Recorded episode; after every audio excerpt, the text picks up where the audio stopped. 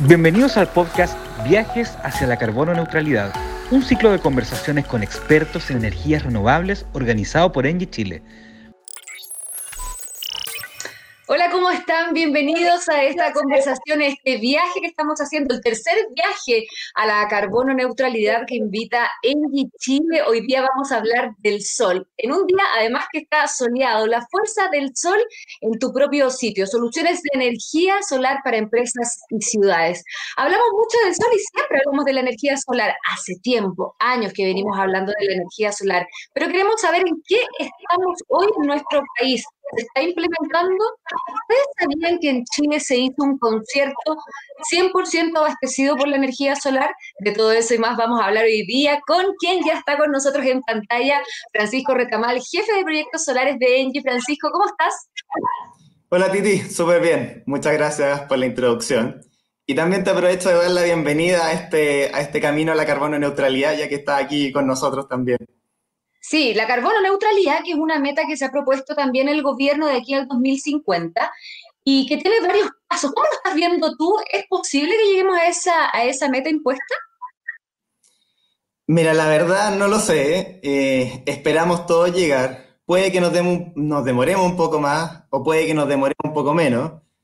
Pero yo creo que lo, único seguro que tenemos hoy en día es que no hay vuelta atrás. Eh, al final es el camino que ya estamos todos transitando y que lo vemos totalmente necesario, en la, para que, un poco para explicar que todos entendamos, la carbono neutralidad es en el fondo tratar de compensar todas las emisiones que nosotros hacemos de carbono a través del CO2 con la misma absorción que el planeta. Entonces, lo que se busca es que esto sea un equilibrio constante y no desequilibremos el, el, el, el ecosistema completo, porque si no, tenemos todos los efectos que nosotros podemos ver por el, cambio climático, efecto invernadero, y al final lo que nos motiva para, eh, para transitar por este camino de la transición energética. Ahora cuando hablamos de energía solar, ¿en qué estamos hoy día? Antes hablábamos de grandes paneles solares, pero en el norte, hoy ya lo estamos viendo un poquito más de cerca, acá en las ciudades. Mira, tal cual, de, de hecho hace poco, ayer me estaba acordando que alrededor del 2013, nosotros como Engie inauguramos una planta solar llamada El Águila que ocupaba 5 hectáreas. Y hoy en día nosotros estamos empezando la construcción de unos parques solares que tienen alrededor de 200 hectáreas cada uno. O sea, ya en, en del 3 a la fecha eh, son 7 años donde se ha incrementado mucho la instalación de estos eh, parques solares. Y más allá de eso, también se ha hecho que esta misma tecnología, que es el panel solar en el fondo, que hace toda la magia para poder capturar la energía del sol, ya está entrando a las ciudades, ya la, ya la podamos ver, por ejemplo, en techos de personas común y corriente, en casa, en, en industria también, hay mucha industria que han realizado implementación de estos eh, sistemas solares. Y tú, como también bien decías, el, el año pasado en el festival de Lollapalooza, pudimos implementar un sistema que ayudó a tener uno de los escenarios, a tener el primer escenario 100% eh, sustentable. Que ¿Cómo fue eso? Pancho, ¿cómo fue eso? Porque uno se lo imagina muy complejo, muy difícil, porque en imágenes uno tiene estas imágenes de los paneles solares gigantescos. ¿Cómo fue posible que en el Parque O'Higgins se instalara esto? Mira, fue un, un esfuerzo, pero eh, en base a una tecnología que hoy día está bastante desarrollada lo que se implementó finalmente eh, fue una estructura que sostenía estos paneles, que de hecho era de madera para hacerla más sustentable, y se conectaba un grupo de baterías que al final, entre los paneles que capturaban la energía del sol, la transformaban en energía eléctrica, eh, con esta energía se abastecía el escenario, el cual pudo estar constantemente siendo eh, abastecida por esta energía limpia que se pudo proporcionar. Eso yo lo encuentro realmente increíble, pero eso se puede llevar a otras empresas, por ejemplo? ¿Hay otras empresas que estén usando este tipo de, de tecnología, energía limpia más bien? Sí, y de hecho hay muchas empresas. Eh, y una, una, experiencia que nosotros tenemos hace un poco, en operación un, un sistema eh, solar que se ubica hoy día en la techumbre del Terminal 1 del aeropuerto, que es el terminal tradicional que tenemos aquí en Santiago. Eh, para que se hagan una idea, este techo es de 9.000 metros cuadrados aproximadamente y toda esa área cubierta por los paneles. O sea, uno se puede imaginar el aeropuerto, mirar hacia arriba el techo, todo ese espacio que tienes tú, en el techo mismo está completamente lleno de paneles. Eh, ¿Y qué puede entregar este proyecto? Primero, eh, con este proyecto se pueden lograr mitigar alrededor de 500 toneladas de CO2, lo que equivale para el aeropuerto, eh, es lo mismo que plantar alrededor de mil árboles, por lo cual es un beneficio concreto ambiental que, que es nuestra principal entrada al país, hoy día nos está aportando a todos nosotros. Oye, Pancho, y ahí te puedo decir Pancho, ¿verdad? Sí, no, no. Oye, eh, ¿y es toda la operación del aeropuerto, del Terminal 1, sustentada por estos paneles solares? ¿Todo, ¿Toda la electricidad se genera por ella? No es completo, es una porción. El, aeropuerto en sí eh, tiene un consumo bastante alto. Eh, con el espacio que tenemos disponible no alcanzamos a aportar la totalidad de la energía. Y también pensando que el aeropuerto eh, también eh, consume energía desde la red eléctrica. Exacto.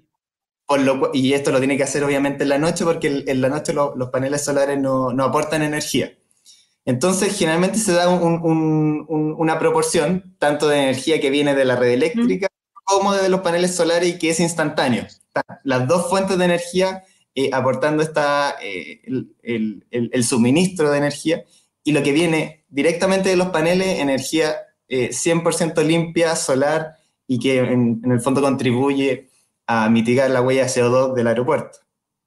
Claro, y ese, eh, ahí, y ahí seguimos avanzando en esta meta finalmente impuesta por el, por el Estado de Chile, más que por el gobierno, de llegar a ser el 2050 un país eh, cero carbono. Ahora, ¿cuáles son los grandes atributos de nuestro país y por qué una empresa debería optar finalmente por, por este sistema y esta energía limpia. ¿Es rentable a largo plazo, por ejemplo, y a corto plazo?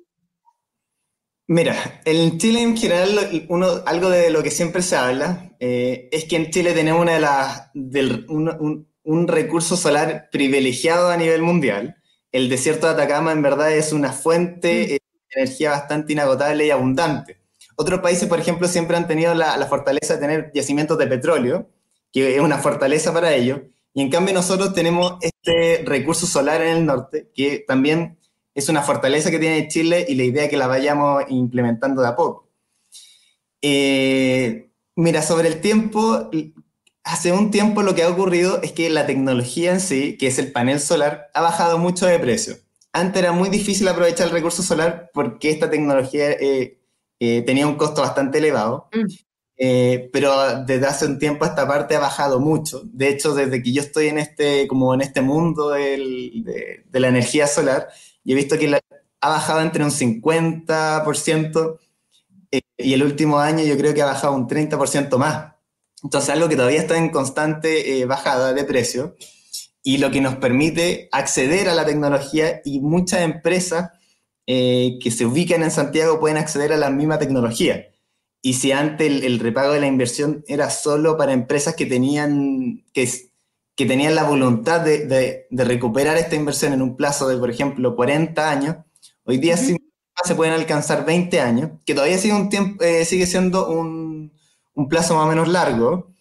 Eh, pero cómo lo han hecho las empresas que han optado por esta tecnología es tratar de financiarse con empresas como Engie. Nosotros estamos dispuestos a asumir ese desafío del plazo, porque un poco somos, nosotros entendemos mejor cómo funciona eh, la generación eh, solar y, y, cómo nosotros lo podemos proyectar en el tiempo. Entonces, tenemos modelos de negocio para poder financiar y ayudar a, a crear modelos de negocio para poder concretar al final del día una planta fotovoltaica. Pero entonces se hacen como socios durante un tiempo. Exactamente. Mira, un modelo concreto que tenemos nosotros es la firma de suministro de energía eléctrica, que es la energía que viene de la red eléctrica, asociado a una planta fotovoltaica. Lo que hacemos al final es, firmar un contrato, que en promedio nosotros lo estamos haciendo entre 6 y 7 años, donde instalamos una planta fotovoltaica dentro de, un, consumo de una, una empresa, una industria, y lo que hacemos es entregar la energía independiente, si es que viene desde la red eléctrica, como si viene de paneles solares, al mismo precio. Y al final la empresa que recibe esa energía eh, va a pagar lo mismo, si es que viene la energía desde la red eléctrica o de los paneles solares. Perfecto. Y cuando termina nuestro contrato, lo importante es que ahí nosotros le entregamos sin costo para la empresa donde se eh, ubicó el, sistema fotovoltaico y de ahí en adelante se pueden gozar sin problema de todos los ahorros, eh, productos de la autogeneración limpia y sustentable que se puede realizar en el sistema del, del, consumo. Ustedes se hacen cargo entonces de, de la gran inversión que es la instalación de los paneles. Claro, todavía, por ejemplo, eh, si uno solo se concentra en la inversión y no opta por un modelo un poco más sofisticado, el repago de la inversión anda entre 15 y 20 años. Pero un poco nuestra propuesta de valor siempre es tratar de eh, acortar esos tiempos y hablar de 7 y 8 años. Mm.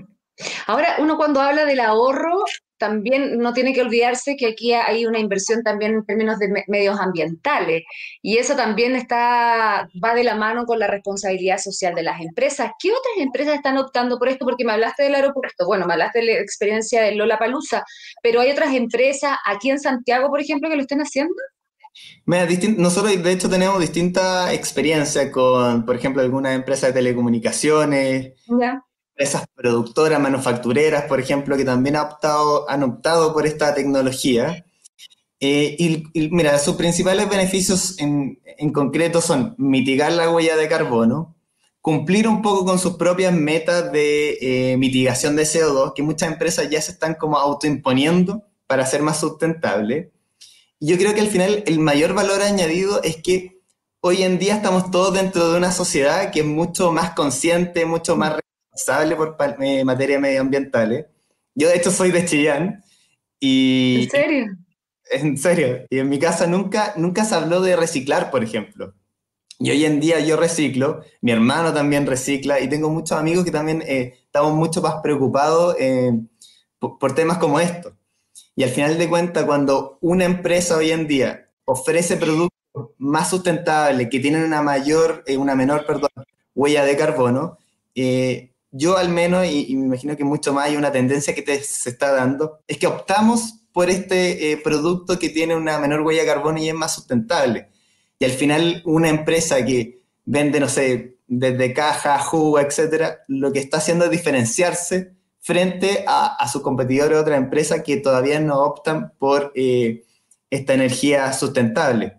Y, yo creo que hoy día puede ser un elemento diferenciador, pero en, el corto plazo va a ser el desde, el desde que todos nosotros vamos a pedir a los productos que vayamos comprando y que al final nosotros mismos llevamos a, nuestros hogares. Bueno, de hecho, la clave también para la gente que está muy involucrada en la defensa del medio ambiente y que yo creo que cada día es mucho más, es comenzar a rechazar, por ejemplo, productos que dañen o impacten negativamente el medio ambiente. Entonces, finalmente, si una empresa opta por la energía limpia, está haciendo una inversión y no solamente en lo inmediato, sino que también a muy largo plazo. Sí, no, correcto. Y, no es algo que se esté, que sea innovador. Hay muchas. Mm. Yo he tomado vinos, por ejemplo, que en la etiqueta indican que el vino fue sí. con energía 100% solar. Y hay algunas empresas que han marcado sus productos, por ejemplo, etiquetando que son carbono neutral ya. Hay, hay otras vías, también se puede hacer mediante bonos de carbono, pero ya, ya hay toda una tendencia de empresas que, que, empresas que aportan este valor agregado y, y, que, como tú dices, al final es una, e, e, es una inversión para poder un poco cautivar a todos estos nuevos consumidores que al final estamos viendo que son mucho más preocupados, mucho más conscientes por temas medioambientales y que al final privilegian, y, yo, mira, lo hablo desde, mi persona, yo también privilegio ese tipo de, de productos que sé que son más amigables con el medio ambiente. Oye, y ahora si uno lo pudiera poner en términos más concretos, en términos monetarios, porque sabemos que el tema del medio ambiente sí es importante, pero también para una empresa, a lo mejor de distinto tamaño, el tema del ahorro económico obviamente es importante y sobre todo en el contexto que estamos viviendo con esta pandemia que no sabemos cuántos efectos adversos va a generar. En términos de, precio, ¿qué tanto uno puede ahorrar con la energía solar? Conociendo, por ejemplo, casos ahora de gente que, está reclamando constantemente porque las cuentas le salen muy caras, empresas que están gastando mucho dinero y no sabemos además con el cambio climático, cómo se vienen también los recursos naturales que usamos ahora para generar, por ejemplo, la energía eh, y eléctrica, la tradicional. Mira, lo que ocurre, mira, primero te voy a explicar un poco en concreto qué es lo que uno se ahorra. Uno, cualquier persona o, o, empresa toma su boleta, su factura, perdón, de electricidad y ve que aparecen distintos, distintos ítems, como el costo de la energía, el costo de transporte de la energía, distribución de energía. Sí. Estos costos están asociados a la infraestructura que se necesita para generar la energía eléctrica en estos grandes polos de generación, parques eólicos, solares, etc. Y esta misma energía se produce y se transporta por la línea eléctrica, llega a las ciudades y es distribuida por las líneas de distribución que nosotros vemos, por ejemplo, en, las calles. Entonces, afuera. Entonces, para traer eso, esa energía eléctrica hasta la puerta de nuestra casa, uno tiene que pagar todos los costos asociados. Y cuando asociado para traer esa energía de la fuente hasta la casa. ¿Qué ocurre con la autogeneración y sobre todo la autogeneración solar? Esta es generada en el mismo sitio donde se consume, entonces se genera la energía y es inyectada directamente donde están los consumos, las máquinas operando, etc. Entonces, ese es el ahorro que al final, si uno ve la boleta de la luz, eh, de electricidad, lo que, lo que uno ve son las distintas componentes que al final uno se va a ahorrar. ¿Cómo te la va a ahorrar? Dependiendo del, porcentaje de energía limpia solar que tú estés generando eh, en función de tus consumos totales. Y un, mm. poco, un poco al comienzo. Si tú estás eh, consumiendo 100 y, y gracias a los paneles solar pudiste aportar 10 o 20, eh, terminaste retirando de la red eléctrica 80. Eh, Entonces esa proporción es la que uno va compensando y donde va viendo los ahorros. Oye, Pancho, explícame bien esto, el concepto también de, la creación de generación de energía en tu propio sitio. Mira, eh, es algo bastante simple. Es traer uno de estos parques solares gigantes que uno puede ver cuando va camino a San Pedro de Atacama, lugares, y traer exactamente el mismo parque, pero hacer un parque eh, bastante más pequeño, más miniatura, y lo instala dentro de, los puedes poner en techo o si tienes un, un espacio abierto. Y lo que se hace mediante los mismos equipos eléctricos, que son bastante simples, es más que nada el panel que tiene un equipo que se llama inversor, que te ajusta la electricidad para que tú la puedas eh, usar en tu casa o empresa y de ahí se inyecta directamente la energía a, tu propio sitio, como lo, decimos nosotros.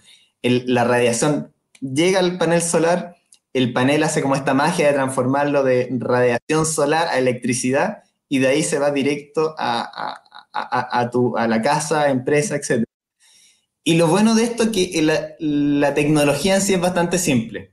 Hoy en día empresas como Engie y otras más han tomado ya la expertise para poder realizar la implementación.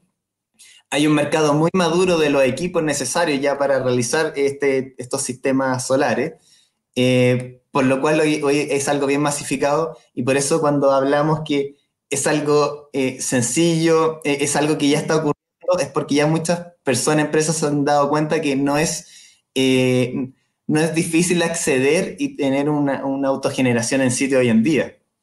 A mí me quedó dando vuelta la cifra que hablaste de cómo se había eh, bajado los costos también de los paneles solares, porque uno antes hablaba de, precios, claro, estratosféricos y que un poco estaban bien poco accesibles.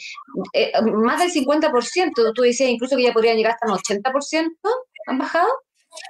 Mira, la, tendencia, yo desde que estoy en este como mundo de la energía solar del, alrededor del 2014, yo lo único que he visto es que ha bajado la tecnología. Creo que los de, y, muchas personas más podrán decir lo mismo, que los precios han, ido bajando. Eh, esto también ha contribuido a que en general la energía eléctrica vaya bajando como, como insumo. O sea, hoy en día uno que, que está recién empezando en esta bajada que todos esperamos que tenga. Eh, y, lo, que ha ocurrido al final es que dos cosas, ha madurado la tecnología, los paneles hoy día son mucho más eficientes, eh, han habido cambios de proceso que lo han hecho más eficiente. Mm. Por otro lado, como se ha masificado, eh, las producciones a nivel mundial han aumentado mucho. Esto también ha contribuido a que los precios vayan bajando y si me pregunta a mí, lo más probable es que siga bajando. Obviamente todo esto tiene un límite, en algún momento va a llegar a esta a un precio eh, eh, piso, por decirlo así, pero creo que estamos más o menos cerca de, alcanzarlo, pero todavía no lo alcanzamos. O sea, todavía hay espacio para que bajen estos costos y, podamos ver también dentro de las ciudades, dentro de la empresa que se masifica aún más toda esta, toda esta tendencia de ocupar el sol en tu propio sitio para poder eh, gozar de esta energía limpia y sustentable que podemos tener hoy en día. Oye, hablábamos mucho de las empresas, pero las ciudades, por ejemplo, ¿es factible en corto plazo? Corto, eh, cuando hablamos de ciudad, al final todos vivimos dentro de la ciudad. Eh, lo que va a ir ocurriendo es que tanto empresas, eh, personas vayan adquiriendo y, viendo las distintas alternativas que tienen para, poder realizar la implementación del sistema fotovoltaico. Nosotros como ENGIE ayudamos mucho a empresas a poder concretar este sistema fotovoltaico. Tenemos experiencia también con casa, eh, pero hay, y, como nosotros también hay empresas que se han abocado un poco a entregar este beneficio a las ciudades. ¿Y qué pasa en lo concreto? Hoy en día tenemos un parque de generación de energía que hoy día se compone de eh, fuentes eólicas, fuentes solares y todavía hay una porción térmica. Todavía hay en centrales a gas, por ejemplo, que estamos entonces, en su conjunto, el, sistema eléctrico todavía tiene una proporción que depende un poco de energías fósiles. Y, o, el beneficio en concreto es que si la ciudad autogenera energía desde dentro, eh, pide menos al sistema eléctrico que ingrese energía desde fuera.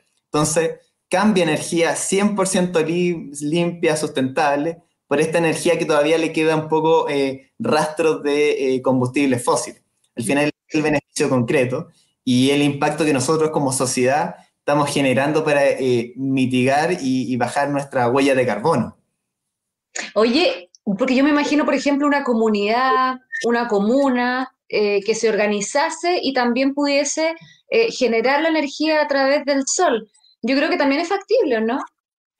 También es factible. Mira, siempre que tengas eh, consumo eléctrico, siempre donde haya un consumo eléctrico que tenga un espacio, porque el, único requerimiento de esto es que tengas un techo, un espacio Exacto. lo suficientemente y adecuado un poco. Uno también puede privilegiar que el, que el techo, el espacio, tenga una orientación hacia el norte porque está el sol. Bueno, pero esos son como detalles. Eh, pero lo que es el, único requerimiento de ese espacio, ese techo, ese pequeño, no sé, tal vez, no, quiero decirlo patio, pero ese pequeño espacio que pueda tener una comunidad para ellos poder poner una instalación solar y poder aprovechar la energía solar eh, que pueden ellos mismos autogenerar.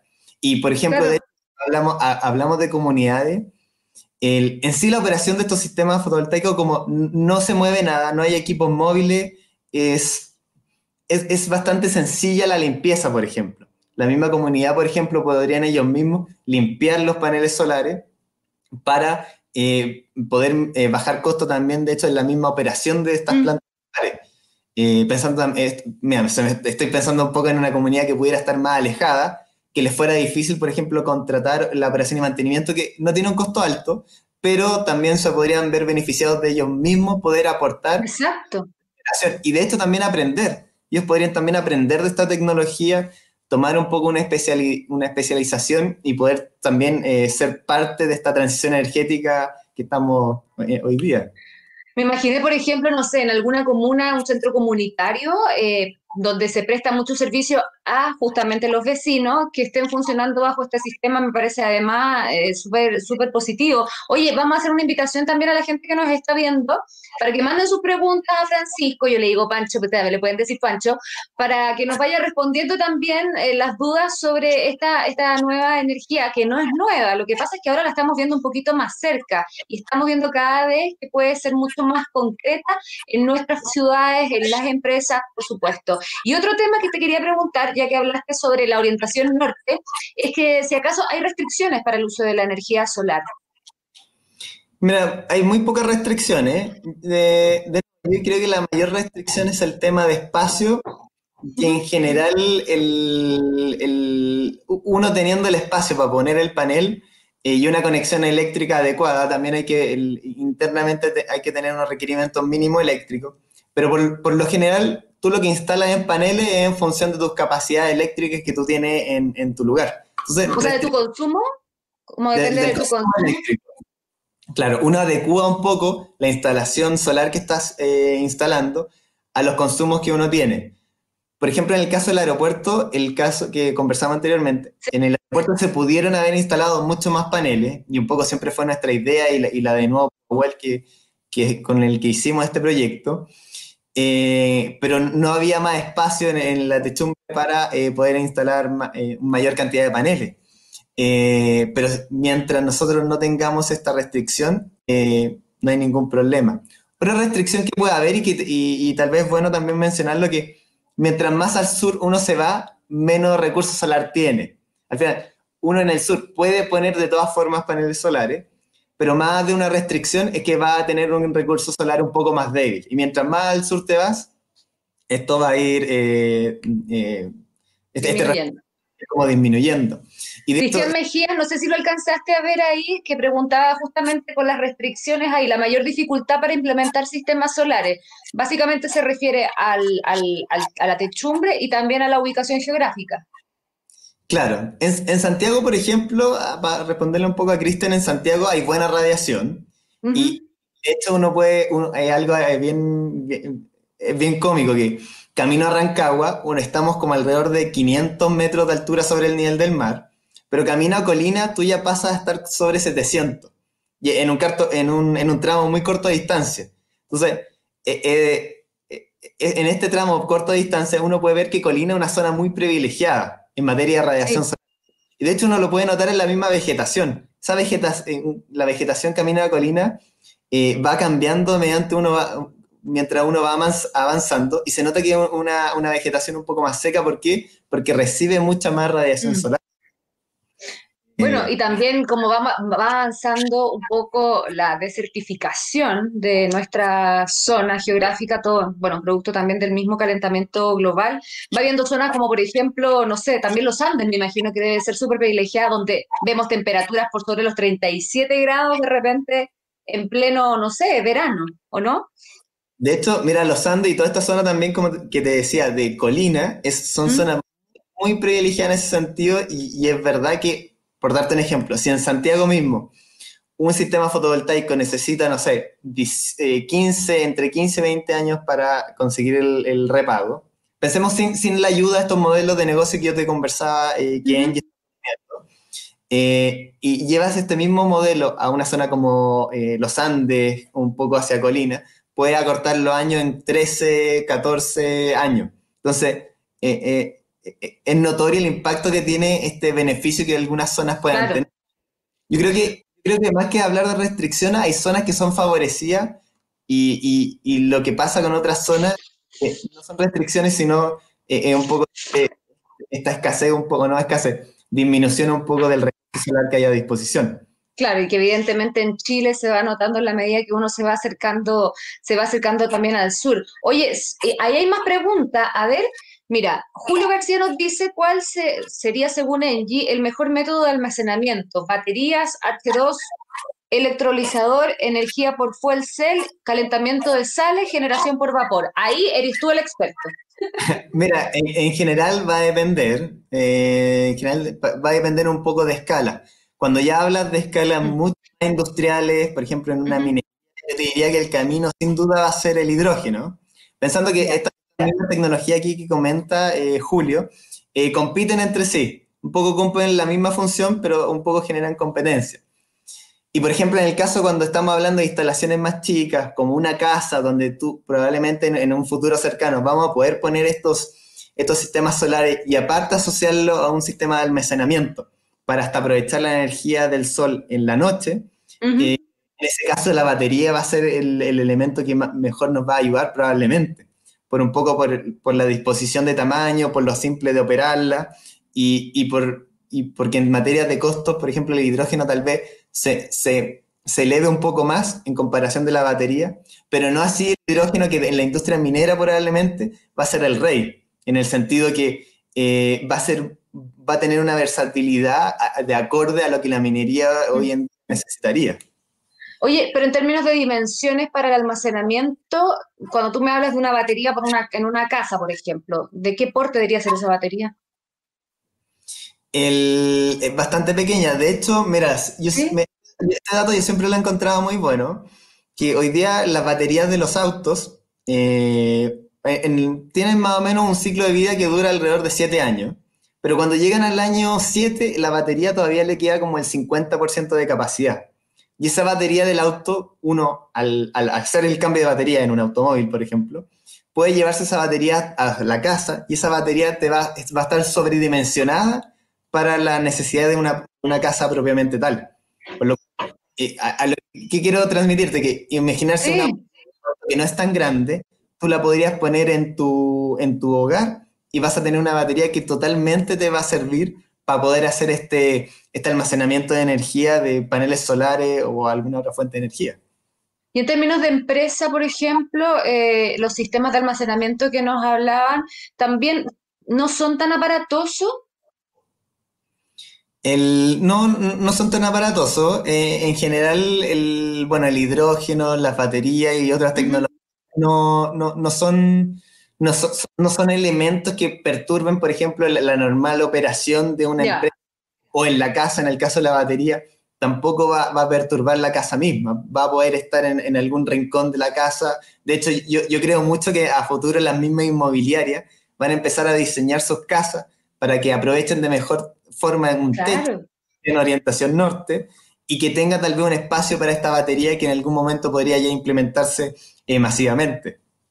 Mira, ahí Cata nos pregunta qué otros casos de éxito tienen, además del aeropuerto. Yo te había preguntado qué otras empresas habían optado por esta energía. Mira, hace muy poco también eh, entró en operación un sistema fotovoltaico, un sistema solar, que instalamos eh, en el techo, en uno de los techos de WOM, de la empresa WOM en uno de sus data centers, eh, mediante este modelo que te comentaba anteriormente, que es juntar el suministro de energía eléctrica con la instalación de paneles solares. Eh, ahí, mira, tenemos unos plazos bastante cortos de eh, repago de inversión y la idea que WOM, una empresa de telecomunicaciones que tiene un data center, pueda entregarle también a los distintos usuarios una operación de ese data center mm. mucho más limpia y más sustentable que al final eh, eh, eh, es el mayor aporte y, el valor que también le recibe tanto WOM como todos nosotros como sociedad. Oye, ¿es cierto que en Canal 13 también? En Canal 13 estamos evaluando el proyecto.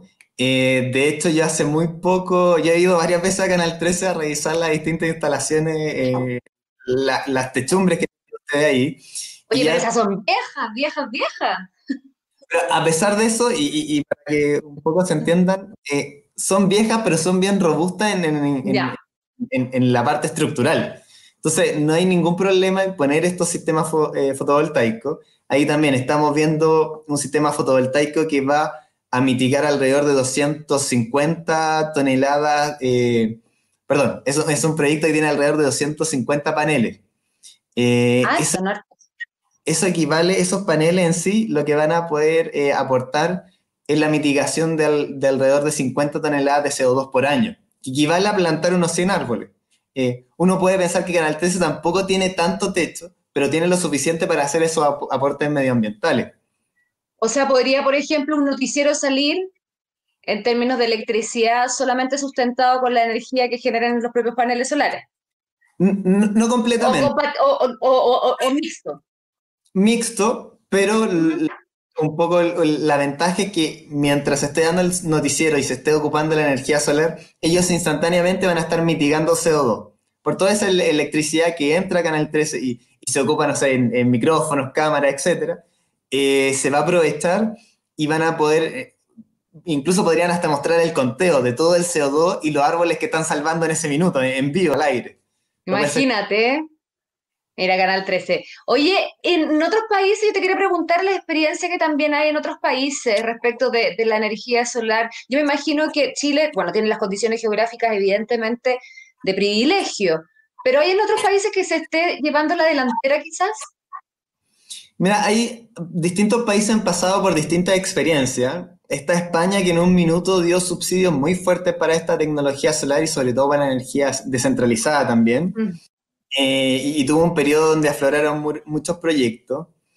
Hay otro, por ejemplo, el estado de California también. También hay, incentivos para apoyar la energía solar. Y ellos también, aparte de los incentivos, tienen un poco lo que le pasa a Chile, que tienen un recurso eh, solar bastante abundante. Entonces, esa combinación, por ejemplo, es muy buena y por eso allá uno puede ver que también estos proyectos solares eh, están en, en, plena abundancia, aparecen, la gente lo está instalando en sus casas etcétera, etcétera. Y un poco el camino que está siguiendo hoy día Chile. Mm. También está creando legislación que nos está ayudando a, implementar sistemas solares dentro de casas, por ejemplo, y, un poco también para que distintas industrias lo, realicen la misma actividad, que es la instalación de estos sistemas fotovoltaicos. Se ocupe el recurso solar, que de, nuevo a mí me gusta mucho decirlo, pero en Chile es bastante abundante y es uno de los privilegios que tenemos como país y que creo que deberíamos aprovechar. No, y fíjate que es un tema importante el que también tú hablas de los incentivos para la reconversión, que eso también es como proyecto estatal, o sea, es como una definición de Estado, que sería bueno. Sí, de hecho, el, mira, toda la matriz chilena, Engie también está participando en una reconversión gradual de toda la matriz eh, eléctrica chilena. Mm. Tenemos un, plan de implementación de, de mil megawatts renovables que, mira, en, materia de... Mira, yo creo que la mejor forma de leer esto es la cantidad de espacio que se ocupa. Si, si al principio te hablé de un proyecto de 5 hectáreas, entre todos estos proyectos estamos viendo alrededor de mil hectáreas. Es... Eh, es bastante la cantidad y aporte de eh, proyectos que van, a, eh, que van a generar esta energía limpia y sustentable. Se está dando de forma paulatina, de hecho nosotros también estamos con esto mismo desconectando un poco el, en nuestros equipos que dependen más de fuentes térmicas de generación de energía para ya tener una transición completa un poco y, y, no solo nosotros como Engie lo está haciendo, eh, los distintos actores del parque de generación de energía eléctrica también están incentivado y, en esta línea sustentable para poder también, eh, al, final, al final de cuentas, tener un país mucho más sustentable y que mitigue mucho más su huella de carbono. Ahí nos está preguntando Leonardo Mena, ¿cuál es la diferencia energética de los paneles solares que instalan? La eficiencia, perdón. La eficiencia. Mira, en general, la eficiencia hasta en, un inicio, hace un tiempo atrás, andaba en el 15%, que es bastante bajo. O sea, de toda la radiación que llegaba, el 15% se podía transformar en energía eléctrica.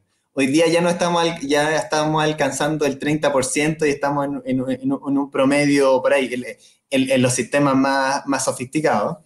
Eh, pero por esto mismo y este avance en la tecnología, es que creemos que esta tecnología se va a seguir madurando y va a seguir bajando de precio y al final va a poder tener un rol protagónico en la transición energética junto al hidrógeno, junto a la electromovilidad, junto a la eficiencia energética y que al final en su conjunto todos estos eh, elementos van a, van a ayudarnos y van a ser nuestra herramienta para que caminemos todos juntos por esta transición energética y, logremos la carbono neutralidad que tanto, que tanto, que me incluye, que todos queremos y todos buscamos alcanzar.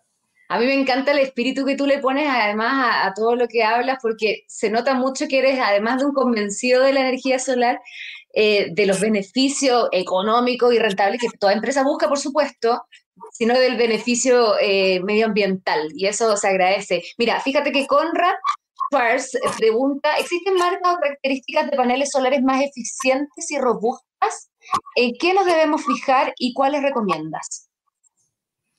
Mira, en, general, lo que ha pasado en este último tiempo es que los paneles y, las empresas que más están integradas en la cadena de valor, desde su, los paneles solares vienen de, eh, del silicio, que uno lo puede encontrar en la Siempre es recomendable eh, conversar con empresas que participan en la cadena completa de producción, desde que procesan el material hasta que obtienen el, el, el panel o el módulo eh, solar. ¿Qué recomendamos ahí? Mira, en general, cualquier empresa que está más o menos integrada va a poder fabricar un panel de primera línea. Generalmente hoy día hay una, hay una tendencia por, eh, no, quiero dar datos tan técnicos, pero son paneles monocristalinos, monocristalino que va a depender de la configuración de, las celdas internas que tiene el módulo. Y también hay, hay, un panel que también ha sido mucho tendencia últimamente, que son los paneles bifaciales que se aprovecha tanto la energía solar por la cara eh, frontal y también por la posterior. La cara posterior, posterior también funciona como panel solar. ¿Y qué pasa ahí? Que al final en, el, mismo espacio tú tienes un panel que recibe la energía directa del sol.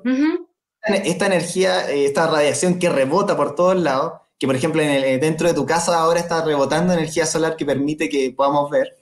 Esta energía que viene de rebote se eh, entra al panel, por decirlo así, o, lo impacta por la parte posterior y, de esa forma se genera energía eléctrica tanto por la cara eh, frontal como la posterior.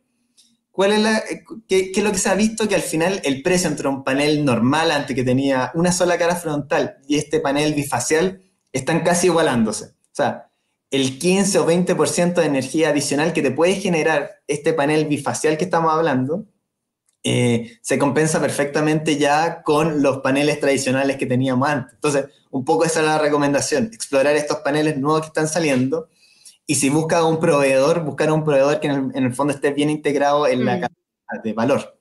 Y, y mira, qué?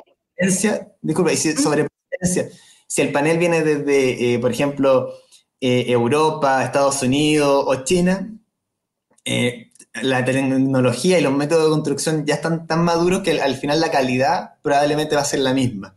Un, un, panel que viene desde China, Estados Unidos o Alemania te va a entregar un, producto muy similar en, en, relación a su calidad. Ya, pero súper importante lo que tú dijiste también sobre estar dentro de la, de la cadena y de estar bien asesorados para no cometer errores en el proceso, ¿no? Y lo otro que te quería preguntar, Pancho, era ¿a qué velocidad tú has visto que esto ha ido madurando, esta tecnología ha ido madurando? Porque, claro, antes hablabas de una capacidad del 15%, ahora del 30%. ¿En cuánto tiempo ha, ha ido avanzando toda la energía solar por la eficiencia de ella? Mira, esta, la, la, tecnología en sí no es tan nueva. Yo te diría que en la década de los 80 ya existían paneles solares. Pero mira, una, una, eficiencia bastante baja de entre un 5% por ahí. Hace 7 años más o menos alcanzaba el 15, 16% y hoy día dobló casi su capacidad y ya, ya estamos hablando de paneles de un 30%. Entonces, me, me, es difícil decirte cómo va a seguir evolucionando esto. Lo único que creo que sí va a pasar es que va a ir avanzando mucho más rápido que antes.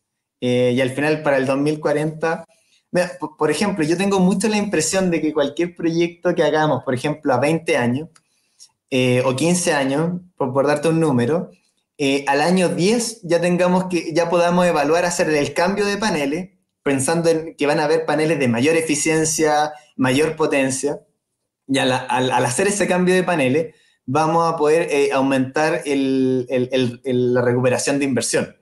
Que, es, bastante, es, bastante notorio que la tecnología va, a avanzar mucho más rápido que, los plazos que estamos viviendo hoy día de recuperación de inversión y por lo cual todos estos recambios tecnológicos probablemente se vayan dando eh, dentro de los periodos de, de contrato de implementación que inicialmente uno tenía contemplados y probablemente el próximo año cuando nos volvamos a juntar sobre y hablar sobre el tema de la energía solar, las capacidades, las eficiencias, el precio sea mucho más distinto de lo que estamos hablando más ahora y mucho mejor, ¿o no? Así que bueno, vamos a quedar pendientes de cómo va avanzando esta tecnología y por supuesto la asesoría siempre que tú puedes dar, Francisco, y también Angie. Te queremos agradecer esta conversación, eh, de verdad se agradece uno, el entusiasmo, la claridad y la pasión que le pones también a un tema que por supuesto es determinante para, para el medio ambiente y por supuesto para nuestro país. Francisco, muchas gracias. Muchas gracias. Porque la energía es nuestro futuro. Suscríbete hoy al podcast y viaja con nosotros hacia un futuro carbono neutral.